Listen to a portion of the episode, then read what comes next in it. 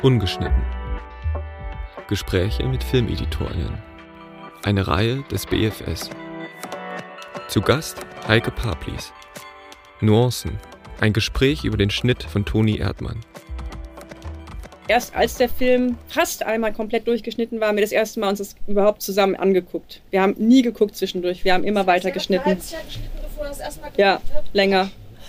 Ähm, okay. Und dann mussten wir, ich weiß gar nicht, ob wir dann mussten, von wegen Redakteuren oder so. Wir haben jedenfalls dann irgendwann, als der Film, da war er, glaube ich, zweieinhalb Stunden lang oder so, da haben wir dann mal geguckt. Heike Paplis schneidet sowohl Spielfilme, Dokumentarfilme als auch Kunstinstallationen. Nach einem Studium der Medienwissenschaften gelangte sie über mehrere Schnittassistenzen und Praktika in ihren Beruf.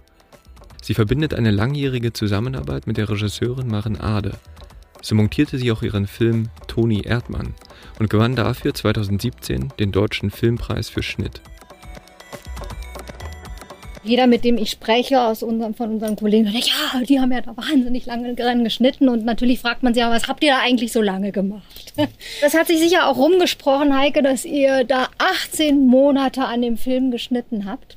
Und, ähm, Stimmt nicht ganz, aber ja. Ungefähr, so. mit aber wenigen Pausen, oder? Oder kaum, sagtest du mir. Ja, ja, also zusammen haben wir ein bisschen mehr als ein Jahr geschnitten und äh, ich habe 18 Monate vorher angefangen, im Prinzip parallel zum Dreh. Also es gab dann schon so mit Pausen. Ich würde sagen, sagen wir es ein bisschen freundlicher. Ja, ein bisschen mehr als ein Jahr. Ich muss sagen, jetzt meine ganz persönliche Erfahrung mit dem Film war, ich war etwas in Sorge, weil ich dann auch festgestellt habe, drei Stunden ist sowieso nicht so unbedingt. 2,40. Ja, aber ich, ich, ich, ich, runde da gerne auf. Oh, die ganz langen Filme, das ist so, hm, da habe ich immer so ein bisschen Berührungsängste also so mit.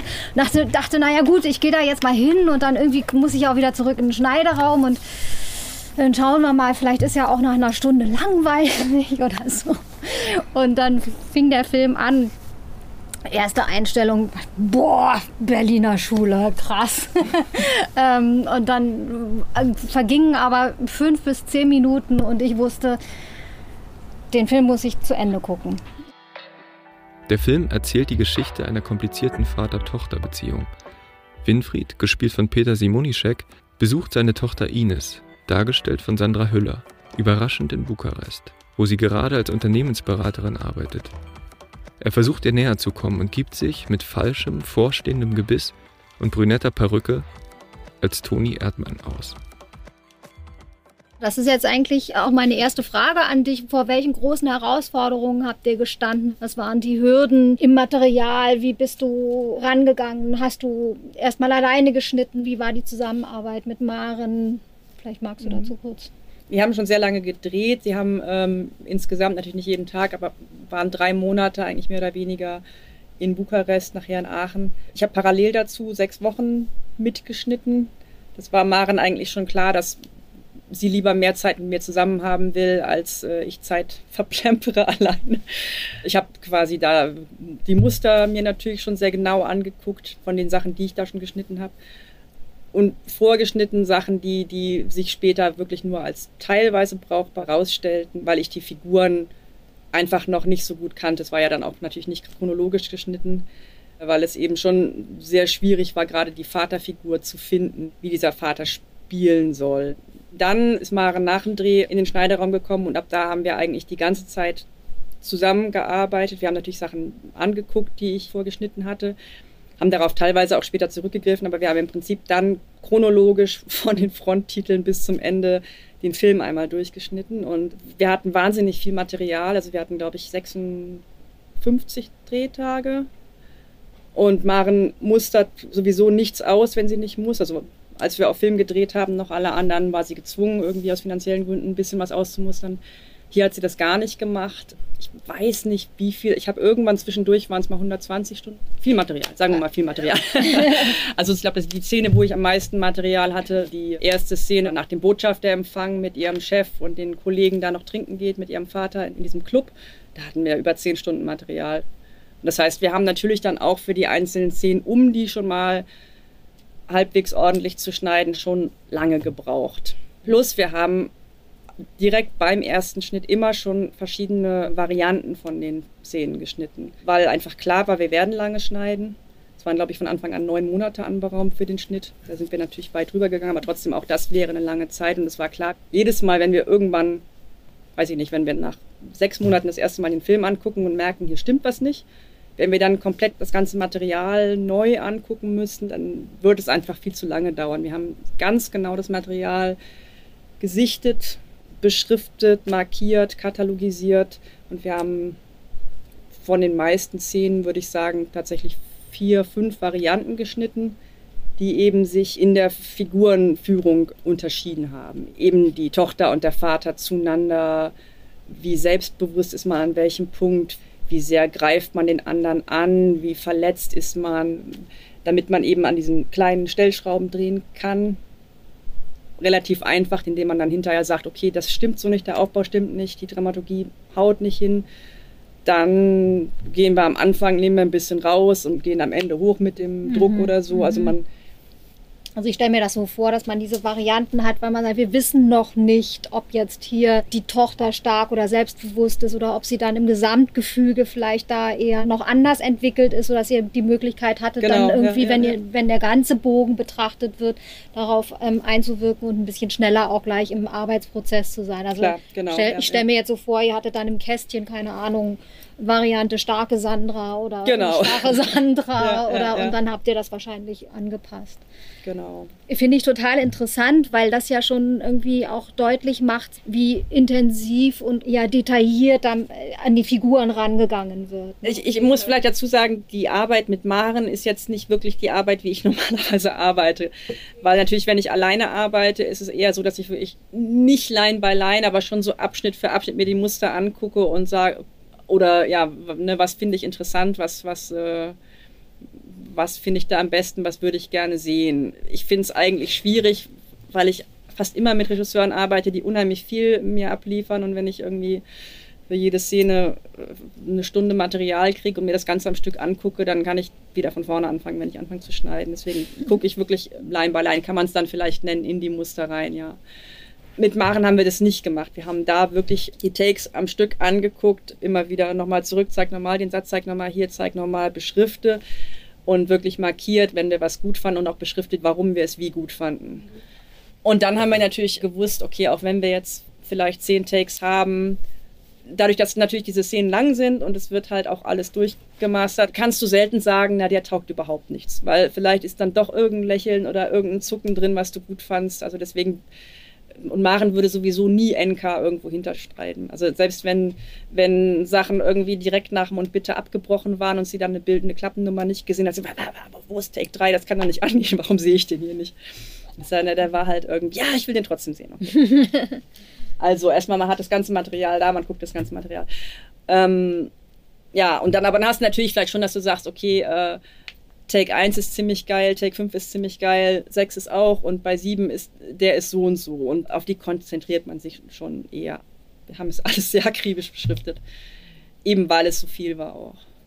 Genau. Finde ich total interessant, weil das ja schon irgendwie auch deutlich macht, wie intensiv und detailliert an die Figuren rangegangen wird. Ne? Dass das der Anspruch auch ist. Oder die, und du hast jetzt eingangs auch gesagt, du hast eine falsche Vor oder falsch gibt es ja jetzt nicht falsch mhm. oder richtig, aber eine andere Vorstellung davon gehabt. Zu welcher Figur eigentlich? War es bei allen oder? Also zum einen ähm, ist natürlich der Vater in dem Moment, wo er, wo er lustig ist, wo er Witze macht, wo er Toni Erdmann ist. Das kann man natürlich alles sehr viel witziger oder weniger witzig schneiden oder man kann eben auf, mehr auf die Pointen gehen. Ja, man kann es eben auf den Witz schneiden und das ist was, was, was Maren überhaupt nicht mag. Die findet es eigentlich immer ist ein bisschen übertrieben gesagt, aber immer schrecklich, wenn die Leute lachen im Kino, weil sie das ist, ich meine das ernst und das, wir sind ja nicht zum Spaß. Es geht nie primär um den Witz, den, den er macht, sondern es geht darum, dahinter zu sehen, warum er das macht ähm, auch zu sehen, es ist vielleicht einfach kein guter Witz, es gelingt nicht, äh, es ist eine Hilflosigkeit dahinter. Er entwickelt das auch erst in dem Moment. Also es war wichtig, dass er nicht zu cool ist. Er hat irgendwie auch als Toni Erdmann Sachen geliefert, wo man auf dem Boden lag vor Lachen, aber das, das, äh, das ging einfach nicht, weil er das in diesem Moment aus der Figur heraus entwickelt hat, also aus, äh, ne, als Vater und weil er einfach das nicht so gut können durfte. Das heißt, wir haben ganz viel da rausgenommen von potenziell sehr lustigem. Also und dann rausgenommen oder, oder gegen die Pointe geschnitten oder was? Also die Sch Schwerpunkte verlagert oder gedehnt oder. Ja, also eben teilweise ist auch einfach schlechter, unwitziger gemacht. Ich verstehe, glaube ich, ein bisschen, was du meinst. Es ist so, äh, das ist nicht das Lachen vordergründig über den Witz, sondern über das ganze Hintergründige, warum oder auch Ungeschicktheiten oder die, die zwischen den ja, ja. Zeilen. Und es muss halt einfach immer der Vater drunter sichtbar bleiben unter der Figur Toni Erdmann. Also diese Figur darf sich nicht verselbstständigen. Mhm. Was sie ja für ihn sowieso tut, also er denkt sich ja diese Figur aus, sehr spontan und die ganze Geschichte verselbstständigt sich ja für ihn als Vater auch. Also es geht ja viel weiter, als er das je geplant hat. Aber es muss einfach trotzdem bei allem, was er als Toni macht, muss der irgendwie unsichere Vater durchscheinen, der das macht eigentlich, weil ihm nichts Besseres einfällt.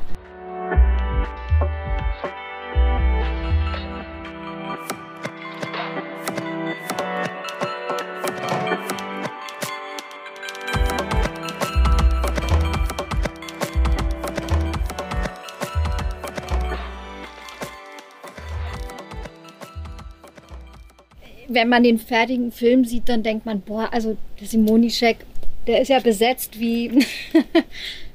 das passt ja, da passt ja alles. Das ist ja.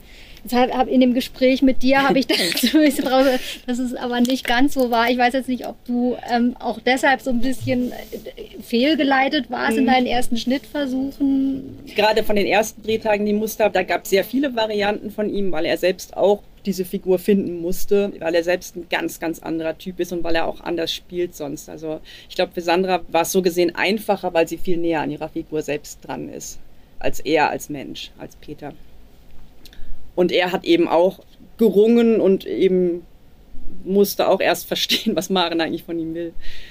Auch daraus resultieren natürlich diese Materialmengen, dass sie einfach nicht aufgibt, bevor sie nicht hat, was sie will. Und wenn das halt zwei Tage länger dauert als geplant, dann ist das so. Sie hat auch teilweise ganze Szenen nachgedreht, weil sie mm, so jetzt im, im, äh, im Da Vinci auch, also richtig wirklich aufwendige Szenen und auf der Dachterrasse, weil sie halt einfach nicht gefallen haben, hat sie sie nochmal gemacht. Also das, äh, das ist dann drin natürlich, wenn man sein eigener Produzent ist, ähm, einfacher, als wenn man eine normale Produktion macht. Dann hatten wir teilweise verschiedene Varianten von Szenen, die wir aber trotzdem auch beide, also von beiden Tagen dann von, oder von, von beiden Drehs das Material auch gemischt haben und so. Also es, mhm. es war viel. Mhm. Hat er dann von sich selber aus auch viele Varianten angeboten? so dass ihr sehr unterschiedlich schneiden konntet? Also, ja, das oder? geht, glaube ich, dabei gar nicht so darum, dass man sagt, spiel es einmal so und spiel es einmal so, sondern wirklich in Feinheiten. Oder bei ihm war es am Anfang wirklich eher so, dass man, ja, dass sie ihn dazu kriegen musste, dass er irgendwie sein Selbstbewusstsein runternimmt, dass er halt nicht irgendwie toll spielt, sondern dass er so ein bisschen sich klein macht und so. Das, das äh, ist, ja, das ist halt nicht so sein Typ eigentlich. Ja. Womit wir uns lange Zeit im Schnitt natürlich auch beschäftigt haben, später sowieso, aber auch schon im ersten Schnitt, dass Maren immer sehr viel mehr inszeniert, als eigentlich in den Film soll. Klar, das Buch ist länger angelegt, damit die Schauspieler wissen, was sie spielen sollen. Natürlich mit dem Wissen, dass es nicht alles im Film landen wird, aber sie dreht Szenen mit sehr viel Vorlauf, auch Nachlauf, damit die Schauspieler einfach äh, in ihrer Szene drin sind, dass die nicht irgendwie bei Null anfangen, von 0 auf 100 zu gehen, sondern Maren glaubt daran und ich denke das auch, wenn ich ihre Muster dann sehe, dass, dass man einfach eine bessere Performance hat von einem Schauspieler, wenn man ihm diese Möglichkeit gibt, einfach in Fahrt zu kommen. In Fahrt ja. zu kommen, genau. Und gut, ihre, ihre Bücher sind ja auch, also es, es ist ja auch sehr durcherzählt, also man, wir steigen eigentlich nie wirklich in eine Situation ein, sondern wir entwickeln alles. Also sie, Maren hasst es, so Behauptungen aufzustellen. Das ist jetzt so und, und ab da geht's los, sondern es muss sich alles entwickeln, es muss alles irgendwie nachvollziehbar sein, was, mhm. was passiert. Ähm, und auch daher äh, sind dann eben so Szenen, gerade diese großen Dialogszenen, wenn man irgendwie dann noch acht Leute hat, die sich unterhalten und jeder hat seinen Dialog in ewiger Länge, dann eben zu gucken, was, ne, was kann man, was, natürlich muss man kürzen, man will ja, diese, die sind ja immer noch wahnsinnig lang. Ähm, trotzdem ist es dann natürlich schwierig, wenn das Buch sehr lang war in der Szene. Ist es auch schwierig, dann so viel zwischendurch zu kürzen, weil es natürlich auch irgendwo alles aufeinander aufbaut oder viel aufeinander aufbaut, ähm, dass es dann noch Sinn macht. Mhm. Also ähm, in der Szene schon von Anfang an war auch das Kürzen natürlich ein Thema, wie man ja. dann die Szenen, wie sie funktionieren. Wie schon, ab, man die, von, aber nicht von vorne. Ihr habt ja erstmal durchgeschnitten und dann wart ihr, ich glaube, drei Stunden, sagtest du? Ja, mir? ja, aber da waren trotzdem, da war schon ganz viel raus. Also, ah, äh, okay. wenn wir das alles geschnitten hätten, was, also so die Szenen wirklich von Anfang bis Ende, wie sie inszeniert waren, wären wir wahrscheinlich fünf Stunden lang gewesen oder so. ähm, mhm. Aber ihr hattet dann schon ja auch den, also das, das ist ja die zweite Frage, die man sich stellt. Man sitzt 18 Monate im Schnitt, was macht man da? Also eine Frage, vor der man ja auch steht, ist, man möchte nicht unbedingt zwei Stunden 40 einen Film in die Welt schicken. Also, weiß nee, ich, also das, ähm, geht also nicht nur mir so, haben auch andere Berührungsängste mit. Ja. Und ihr habt ja schon auch versucht zu kürzen. Und letztendlich muss man dann sagen, gut, da sind dann 20 Minuten sind dann rausgekommen, was so im Verhältnis ist jetzt nicht so wahnsinnig viel. Nee. Ne? Wie war dieser Prozess? Das hat nach unserem ersten Rohschnitt viel Zeit in Anspruch genommen oder eigentlich haben wir uns die ganze Zeit damit beschäftigt bis zum Feinschnitt. Natürlich hat man äh, bis, bis zum Picture Lock Natürlich hat man versucht, kürzer zu werden. Natürlich hat man auch ähm, verschiedene Seiten Verleiher, der irgendwie sagt, habt ihr noch alle Tassen im Schrank? Und äh, wie gesagt, wir wollten das natürlich auch nie. Kein Mensch will einen Film machen, der zwei Stunden 40 lang ist ursprünglich. Es ist nur, es ist nur so, dass Maren einfach sehr langsam inszeniert und das ist, ähm, das haben wir auch bei allen anderen schon gemerkt, dass, äh, oder das Problem gehabt, dass man das nicht auf Teufel komm raus kleinschneiden kann. Es gewinnt dadurch nicht, es wird nicht besser dadurch, weil das Tempo ist vorgegeben irgendwo und natürlich auch gewollt, also klar. Mhm. Und wir haben eben sehr lange sehr viel probiert, was man kürzen kann. Es ist ganz schwierig, bei dem Film ganze Blöcke zu kürzen. Das kann man bei dem äh, Beispiel, was wir gesehen haben, auch schon sehen. Es gab zum Beispiel immer wieder Leute, die gesagt haben, dann, wenn ihr so viel zu lang seid, schmeißt doch einfach das, entweder das ganze Ölfeld raus oder schmeißt ähm, diese Episode, wenn er da in den Garten zum Bauern geht, raus, das ist eigentlich der, finde ich, für mich der einzige wirklich ganz hakelige und schwierige äh, oder nicht wirklich durchdachte Übergang in dem Film, der auch nicht wirklich zu retten war, dass er eigentlich stinkesauer abgeht und einfach nur weg will von seiner Tochter. Mhm. Und nach dem Schnitt ist aber eigentlich seine einzige, also jetzt muss ich aber aufs Klo. Und also, dass es einfach nicht weitergetragen wird, diese, diese Wut, die er in sich hat, sondern auf einmal kommt so eine Slapstick-Nummer erstmal. Da haben wir ganz lange gerungen, was man da machen kann, wie man das irgendwie retten kann, ob man ihn länger übers Feld schickt. Trotzdem, es endete immer daran, äh, die Wut ist weg, ich muss aufs Klo. So, und ja. das ist blöd.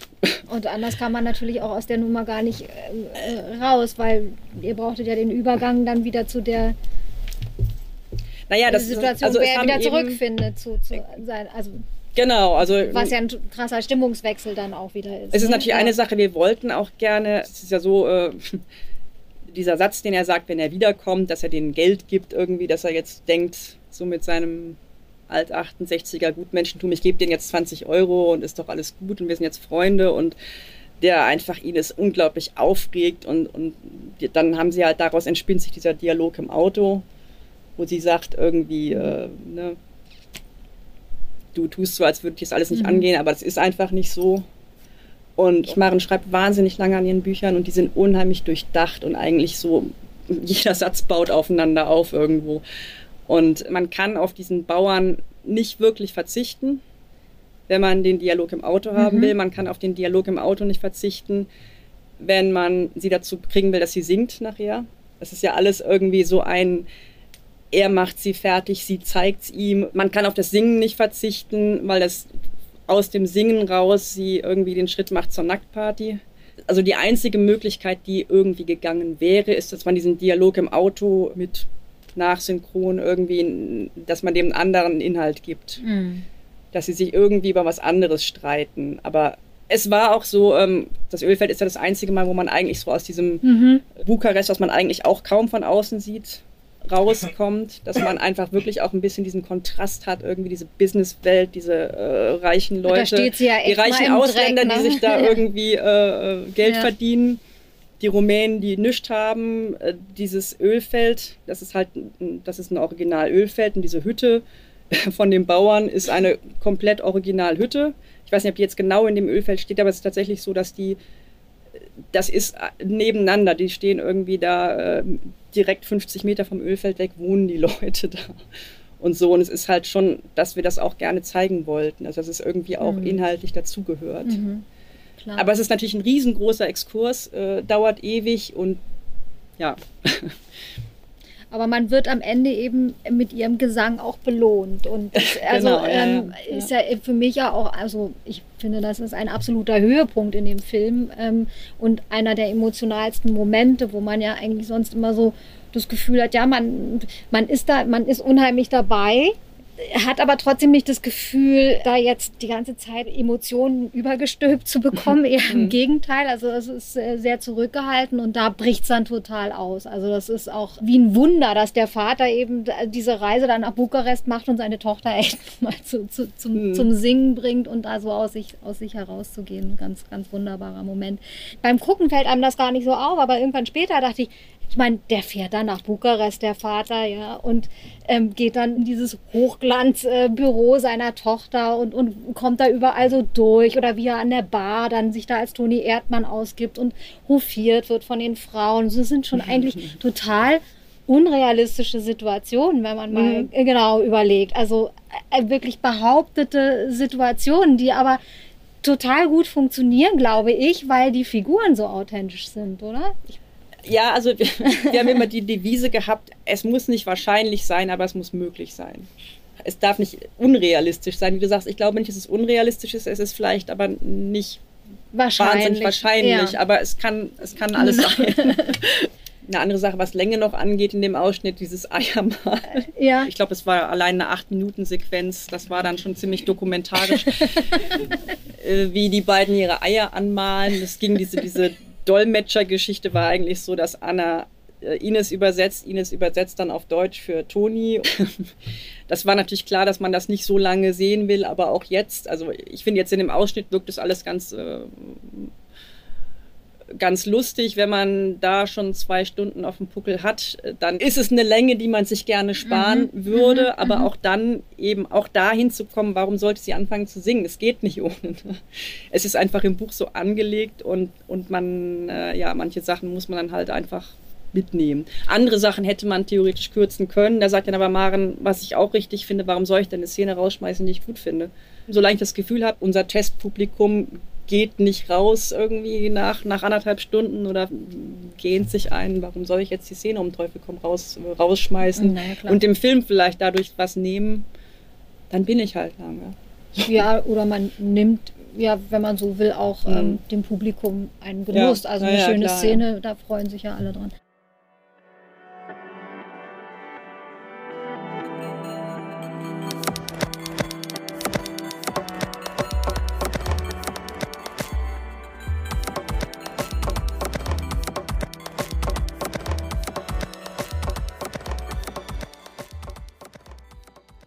Aber ihr habt ja schon, weiß ich aus unserem Gespräch, dass es schon durchaus ein Hadern gab. Neben dem Bemühen, jetzt zu kürzen, gab es auch so mit dem Anfang. Es gibt dann Aachen-Teil am Anfang mhm. und dann eben diesen Bukarest-Teil. Und da wurde schon immer von verschiedener Seite auch an euch herangetragen. Das funktioniert nicht. Ähm ja, es, es ähm, gibt ganz viele Leute, die den Aachen-Teil nicht mögen oder wahnsinnig langatmig finden, eben äh, das ist auch, der Aachen-Teil ist schwierig. An, an, Anfang und Ende spielen ja in Aachen. Das ist nach Bukarest gedreht worden, nach einer Pause, Nachdreh ist immer irgendwie schwierig, dass die dann die Figuren wieder in ihre Rolle, äh, so in ihr Verhältnis äh, zueinander so reinkommen, da sofort wieder drin sind. Ähm, äh, wir hatten ganz großes Problem mit dem Ende. Also das, das, das tatsächliche Ende, die Schlussszene wurde am letzten Drehtag gedreht, äh, irgendwie in die Dunkelheit rein. Da war tatsächlich dann aus, da konnte man nicht mehr nachdrehen, jedenfalls zu dem Zeitpunkt nicht. Das Erste, was wir gemacht haben, bevor wir wirklich angefangen haben zu schneiden, bevor wir von Fronttitel zu Schlusstitel geschnitten haben, war, dass wir die Schlussszene geschnitten haben, weil Maren da tatsächlich ganz lange noch überlegt hat, ob sie die nochmal neu dreht. Mhm. Was aber in dem Haus nur bedingt möglich gewesen wäre, weil das renoviert wurde gerade und ähm, da hätte man sich dann was ausdenken müssen, aber da waren wir unsicher lange Zeit, also gerade bevor wir den Film geschnitten hatten, ob das gehen wird. Mhm. Und die Möglichkeit war sehr, sehr lange offen, eigentlich fast das ganze erste Jahr über offen, ob man nochmal nachdrehen muss, das, ob man die, diesen Schluss nochmal neu drehen muss. Also ich kann mich nicht erinnern, dass mich ein Film so lange beschäftigt wie dieser Film. Und ähm, Das wollte ich vorweggeben, weil ich knacke an dem Ende. Der ganze Film versucht dieser Vater, diese Beziehung zu der Tochter irgendwie ins Reine zu bringen oder ich will das aber jetzt nicht darauf hm. beschränken, sondern dieses ganze Bemühen, diese ganzen Facetten. Und am Ende, als sie die Zähne von ihm nimmt und diese Verbindung für mich schafft zu ihm. Mhm. Ähm, vorweg war ja noch mit dieser Umarmung im, im Park, wo ich dachte, stirbt er jetzt, wo ich richtig Angst hatte, da bricht die Liebe auf und habe gedacht, stirbt er jetzt, ja? Und dann nimmt sie in der nächsten Szene die Zähne von ihm und dann, dann denke ich so, wow, jetzt müsste doch, also da, meine Erwartung war sehr enttäuscht, dass er dann einfach geht, als wäre mhm. nichts es sollte schon so sein, genau das, dass er eben diese Nähe, die er die ganze Zeit die wollte, auch ertragen. einfach nicht erträgt. Sie genau. erträgt seine Nähe nicht. Sie, sie, sie beide sehen sich eigentlich, sie, sie verachten sich irgendwo gegenseitig für ihr Lebenskonzept.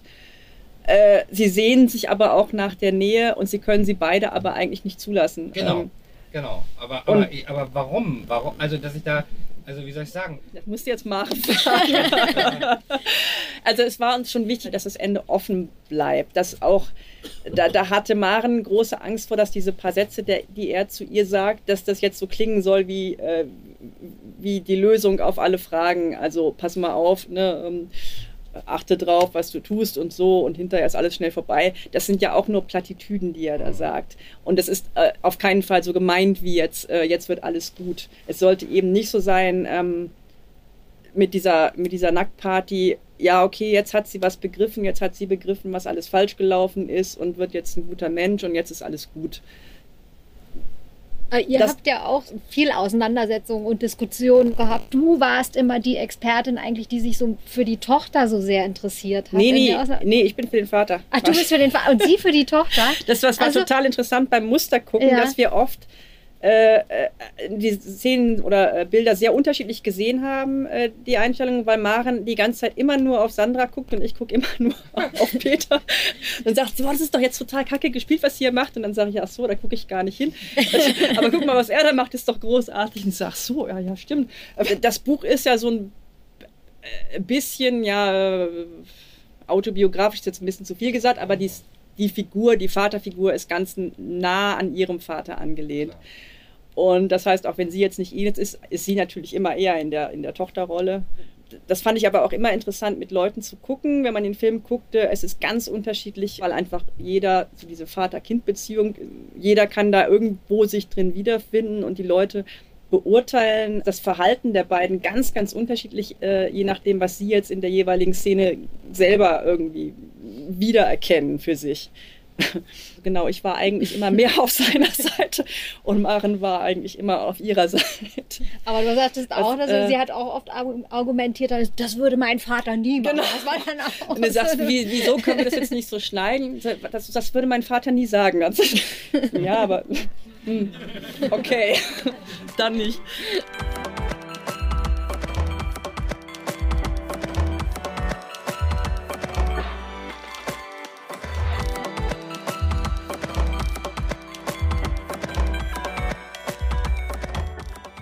als ich das Buch gelesen habe, habe ich gedacht, das ist das beste Drehbuch, was ich je gelesen habe. Es war eben in der Anlage, habe ich ja schon gesagt, viel zu lang. Es war klar, dass es nicht alles im Film landet, aber es ist unheimlich durchdacht, auch wenn man von außen kommt und jetzt hier so eine Szene schneidet und denkt, ach, das ist doch hier völlig uninteressant, der Satz. Es baut wahnsinnig viel so aufeinander auf. Es werden ja immer schon so Verweise gesetzt. Wenn man sie rausschneidet, denkt man, sie fehlen einem nicht direkt, aber sie machen halt dann doch im weiteren Verlauf was. Das sind dann irgendwelche Beziehungen, die es nicht mehr gibt, zu Sätzen, die hinten kommen oder so. Mhm. Deswegen ist natürlich andererseits, weil sie so lange dran schreibt, hängt sie auch sehr natürlich an den Sätzen, an den Dialogen. Vielleicht auch teilweise mehr als man müsste. Es ist immer schwer zu sagen, wenn so ein Film dann erfolgreich ist und die Leute sagen, ja, es ist alles total authentisch, dann zu sagen, ja, wäre es ne, wäre es jetzt genauso gut, wenn man eben doch hier und da einen Satz rausgenommen hätte. Es ist so ein bisschen hypothetisch. Wir haben wahnsinnig viel versucht, Sachen rausgenommen, Sachen wieder reingetan, eben variiert, dann tun wir das wieder rein, nehmen dafür das raus oder doch so rum oder äh, das ist dann teilweise so im, im, im wirklich im, im Satzbereich. Ich habe ein ganz gutes Beispiel, wenn Sie von dieser Shopping Mall wiederkommen, wo Sie mit der Frau Henneberg shoppen war und er hat sich den ganzen Tag gelangweilt und war bei Lidl. Äh, sie kommt dann sagt, war es arg schlimm und er sagt dann zu ihr, bist du eigentlich ein Mensch? Und dann ist sie so konsterniert und ja, lass uns gehen.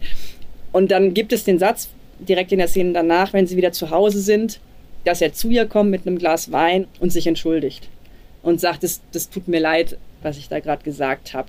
Und sie ist dann so, was denn? Und, und er sagt, naja, ob du ein Mensch bist wo sie dann so ganz locker sagt, ach so das, nee, das war wahrscheinlich naheliegend für dich, das ist schon okay. Mhm. Und da haben wir ganz lange überlegt, ob es gut ist, wenn er das macht, wenn er sich entschuldigt, wenn er diesen Schritt auf sie zugeht, was vielleicht für seine Figur nicht so gut ist, also was vielleicht nicht so interessant ist, wenn er wieder ihr entgegenkommt. Und andererseits fanden wir es aber für ihre Figur interessant, wenn sie das einfach auch so wegstecken kann, dass sie dann eben sagt, ich bin jetzt nicht tausend Jahre angepisst und so, weil sie ist einfach auch tough. Sie weiß auch darum, wie, wie, wie sie ist und sie kann eben dann auch mit so einem coolen Spruch daherkommen und sagen, ja Gott, ist halt so. Da haben wir zum Beispiel auch lange Varianten geguckt, tun wir diesen Satz raus, tun wir wieder rein im Zusammenhang mit anderen Sachen. Es gab so ein paar, nicht Schlüsselsätze, aber wo wir eben überlegt haben, ist es gut, ist es gut, das zu machen. Wir wollten auch nicht so dieses Klischee bedienen. Es war ja davor im Restaurant abends schon eigentlich genau dasselbe sie hat Ahnung und wird aber, sie die kluge Frau, wird von den dummen Männern klein gemacht und sagt, ne? Äh, wir wollten einerseits, das ist auch immer so ein Ding, man will keine Klischees bedienen. Je mehr man weglässt, je mehr man dann einfacher wird in den Dialogen, ist immer die Gefahr, dass es dann eben erstens so Infolines übrig bleiben und dass es eben immer weiter so ein Klischee wird. Und auch da wollten wir äh, bei vielen Sachen einfach etwas ausführlicher sein, um kein Klischee zu bedienen. Und bei der Präsentation ist es so, es hat halt in verschiedene Bereiche Wirkung. Wenn er sie ausbremst, wenn er ihr da eins auf den Deckel gibt, dann hat das Auswirkungen auf die Dachterrasse danach, wo sie sich wieder treffen, wenn er kommt und sagt, wir rechnen jetzt mit den Zahlen weiter, die wir haben und du hältst die Klappe. Das ist natürlich anders, wenn er sie davor schon unterbrochen hat und sie trotzdem wieder widersprochen hat. Dann danach setzt sie sich nochmal gegen das, was er gesagt hat. Ähm, mhm. Er hat ja vorher gesagt, wir thematisieren das Thema nicht mit Iliescu. Mhm. Sie macht es trotzdem, einfach weil sie professionell weiterarbeiten will. Sie widersetzt sich da ihrem Chef und das hat einfach Auswirkungen. Hat natürlich auch Auswirkungen, das Verhältnis zwischen Gerald und ihr, darauf, wie es ist, wenn er nachher nackt bei ihr vor der Tür steht. Absolut, ja. Und das ist jetzt gar nicht so eine Nuance, wo man jetzt sagen würde, Unterbrechung oder nicht Unterbrechung. Aber das sind halt nicht nur so innerszenische Fragen dann, sondern so kleine Sachen, die Auswirkungen auf Sachen sind, die dann viel, viel, viel später im Film kommen. Es fügt sich sozusagen ein, Heike, du machst jetzt viel, du hast viel für Maren gearbeitet. Sie scheint mir aber auch eine sehr starke Persönlichkeit zu sein, wenn ich das jetzt gerade richtig mitkriege. Sie produziert, sie macht Regie, sie hat das Drehbuch geschrieben. Ihr habt über ein Jahr wirklich mhm. jeden Tag quasi zusammengesessen. Ähm, wie gestaltete sich deine Möglichkeit der Auseinandersetzung? Mhm. Also ich stelle mir das ja auch sehr schwierig vor, weil du bist ja genauso tief drin. Wir haben wirklich erst, als der Film fast einmal komplett durchgeschnitten war, haben wir das erste Mal uns das überhaupt zusammen angeguckt. Wir haben nie geguckt zwischendurch, wir haben immer weiter geschnitten. Ja, länger. ähm, okay. Und dann mussten wir, ich weiß gar nicht, ob wir dann mussten, von wegen Redakteuren oder so. Wir haben jedenfalls dann irgendwann, als der Film, da war glaube ich, zweieinhalb Stunden lang oder so, da haben wir dann mal geguckt. Und da war er, keine Ahnung, bis ungefähr irgendwo Nacktparty oder so danach haben wir irgendwie dann gelegentlich Screenings gemacht mit verschiedenen Leuten vom Team oder natürlich, keine Ahnung, Freunden. Die Redakteure durften auch mal kommen und so.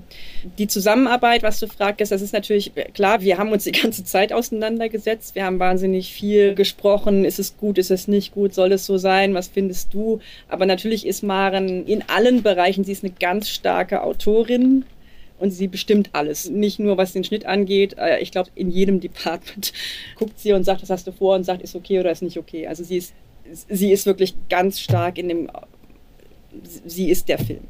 Kann man nicht anders sagen. man ist dann manchmal denkt man, ich bin doch hier Head of Department. Äh, äh, ich bin nicht diejenige, die Entscheidungen trifft da. Das ist einfach, so muss man sagen. Aber ich bin natürlich dadurch, dass wir äh, über ein Jahr zusammen gesessen haben, jeden Tag, nehme ich natürlich so durchs Hintertürchen Einfluss, wenn ich merke, merke, merke, ich finde es aber wirklich immer noch nicht gut und so. Dann irgendwann kriege ich natürlich auch, beeinflusse ich sie dann so weit, dass ich die Sachen, die ich anders will, schon auch dann teilweise kriege. Ähm, nicht, weil sie sagt, okay, kriegst du, sondern weil sie dann sagt, ja, finde ich jetzt auch. Äh, wie auch immer, warum auch immer, keine Ahnung. Viele Sachen probiert man ja auch aus und, und ändert immer wieder und kommt am Ende doch sehr äh, nah an das ran, was man am Anfang hatte. In verschiedenen Szenen. Aber ich bin natürlich über diesen Zeitraum auch ihre engste Vertraute, was den Film angeht. Also es war am Ende so, dass sie tatsächlich gesagt hat, kannst du mit mir die Mischung angucken, weil wir sind die einzigen beiden, die den Film kennen und wissen, was er ist. Und ob jetzt der Mischtonmeister den richtig gemischt findet oder die Produzenten, das ist irgendwie, ähm, wir kennen den Film, wir beide. und so gesehen, ich bin da Beraterin, sage natürlich ne, meine Meinung, ja. wir setzen uns auseinander und dann entscheidet sie. ja, finde ich aber total naheliegend, nicht? Also ja. wenn man, wenn man eben so viel intensive Zeit verbracht hat und vor allem, wie du es jetzt ja mhm. auch beschrieben hast, dann macht man zwei Schritte vor und wieder einen zurück und dann mhm. probiert man aus und hat dann am Ende aber doch wieder die erste Fassung oder so. Das sind ja ähm, Prozesse, die sind nicht nur, die, also die sind sehr intim, finde ich. Also auch diese, also das ist ja auch eine Frage von Souveränität, ähm, also untereinander, nicht wo. Pff, muss, kann ich mir das jetzt erlauben, da wieder zurückzugehen oder was ist die richtige, mhm. die richtige Entscheidung? Und ähm, dass, dass die jetzt da in der Mischung dann äh, dich dabei haben. es, es ist ja letzten Endes auch total normal, dass im Feinschnitt der Regisseur entscheidet und sagt, ich will es so, ich will es so. Also das ist ja in jedem normalen Fernsehfilm nicht anders. Nur normalerweise machst du halt deinen eigenen Schnitt und der Regisseur kommt irgendwie eine Woche oder zwei oder vier Wochen, aber nicht ein Jahr. Ne? Also aber letzten Endes ist der Regisseur immer der Chef und es ist ja auch richtig so, es ist ja sein Film. Mir ging es eigentlich ja. um diese Frage der Auseinandersetzung, wie man versucht, das Beste aus dem Film rauszuschälen, im Sinne von auch, man braucht ja immer Abstand. Und ja. wenn ihr jetzt quasi auch sagt, ihr macht jetzt keine Testscreening oder erst sehr spät oder ihr guckt euch den Film selber mhm. an, wie ihr euch dann auch so diesen Abstand bewahrt. Also wir haben eben tatsächlich lange nicht geguckt, um wirklich dann mit frischem Blick das erste zu sehen. Also ne, wenn wir ihn das erste Mal sehen, dann haben wir ihn ein paar Mal im Schneiderraum geguckt. Klar, dann nutzt es sich ein bisschen ab hier und da. Dann war es wieder ein richtiges Aha-Erlebnis, ihn das erste Mal im Kino zu sehen. Da war es tatsächlich für mich, als würde ich ihn zum ersten Mal sehen, so ein mhm. bisschen. Und dann haben wir ihn ziemlich häufig im Kino geguckt, auch am Ende in, in wirklich kleinen Abständen, also teilweise zweimal in der Woche mit verschiedenen Leuten. Und da äh, Maren ist da unheimlich klar. Also die, bei der hat man wirklich das Gefühl, sie guckt gerade so einen langen Film. Ne? Irgendwie, sie guckt ihn zum hundertsten Mal und kann aber wirklich noch sagen, jetzt in Minute 150, der Satz kommt jetzt aber gerade nicht so gut an, weil wir doch in Minute 10 die Szene raus oder den Satz rausgeschmissen haben.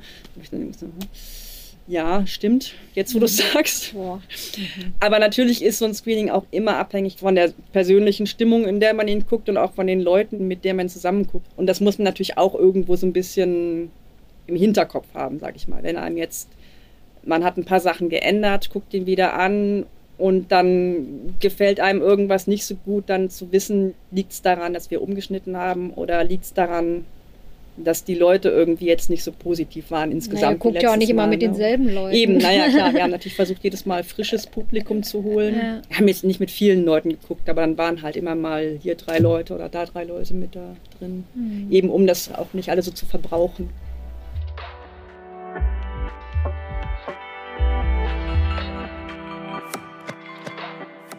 Sie hörten Ungeschnitten Gespräche mit Filmeditorinnen. Eine Reihe des BFS.